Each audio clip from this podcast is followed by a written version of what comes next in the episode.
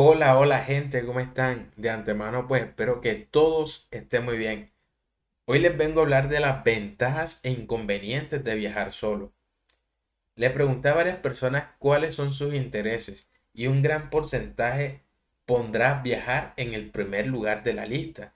Muchas personas solo se plantean viajar con otras personas y no soñarían con viajar a solas, pero para otros viajar solo es motivo de orgullo y gran alegría He aquí algunos de los pros y contras de viajar en solitario.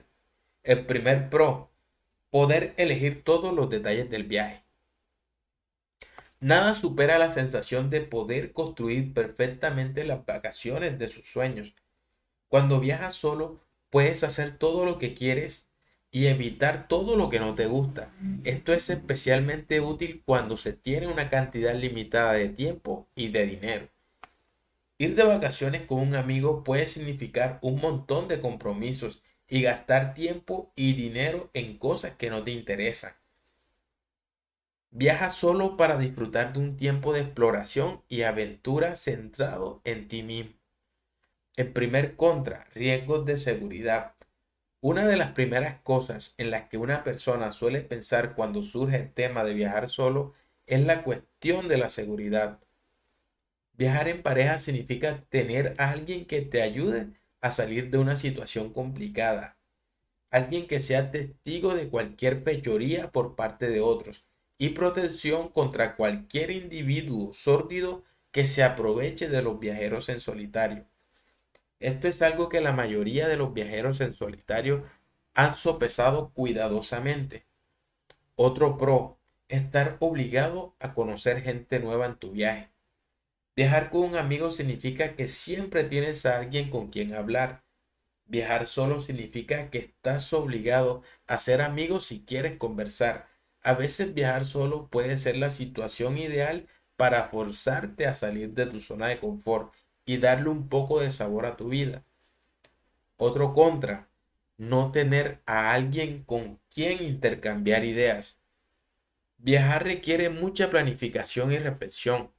Viajar solo significa que usted es el único que ha invertido lo suficiente en el viaje como para querer dedicar una cantidad significativa de tiempo a la planificación. Cuando estás en medio de tu viaje, tener un compañero de viaje significa que puedes discutir cualquier decisión importante antes de tomar cualquier acción. Otro pro, tener un descanso completo de la vida cotidiana. Viajar solo significa que tendrás la oportunidad de descansar completamente del drama diario que la vida cotidiana puede traer. Cuando te llevas a un amigo es imposible dejarlo todo atrás. Si tu amigo, por ejemplo, saca a relucir un tema que querías evitar o insiste en darte constantes actualizaciones sobre las publicaciones de todos en las redes sociales, su compañía puede envejecer muy rápido. Otro contra, no se comparten los gastos. Cuando se trata de habitaciones de hotel y similares, viajar en grupo puede reducir el coste. Cuando se viaja solo, ciertas situaciones significan que se pagarán casi el doble de lo que se pagaría si se llevara a un compañero de viaje. Tenga en cuenta este coste económico adicional a la hora de, decidir si viaja solo o acompañado. Otro pro, aprender más sobre uno mismo. Cuando estamos rodeados de aquellos con los que nos sentimos cómodos, solemos caer en nuestra forma habitual de relacionarnos.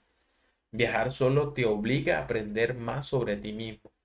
En lugar de preguntar a tu amigo qué quiere hacer después, te verás obligado a pensar en lo que realmente quieres hacer. Descubrirás que quieres probar y que te gusta tanto como para hacerlo dos o más veces. Viajar solo tiene muchas ventajas, pero también algunos inconvenientes. Sopeces los pros y los contras al tomar esta decisión, tanto si viajas solo como en grupo. Sabrás lo que te espera.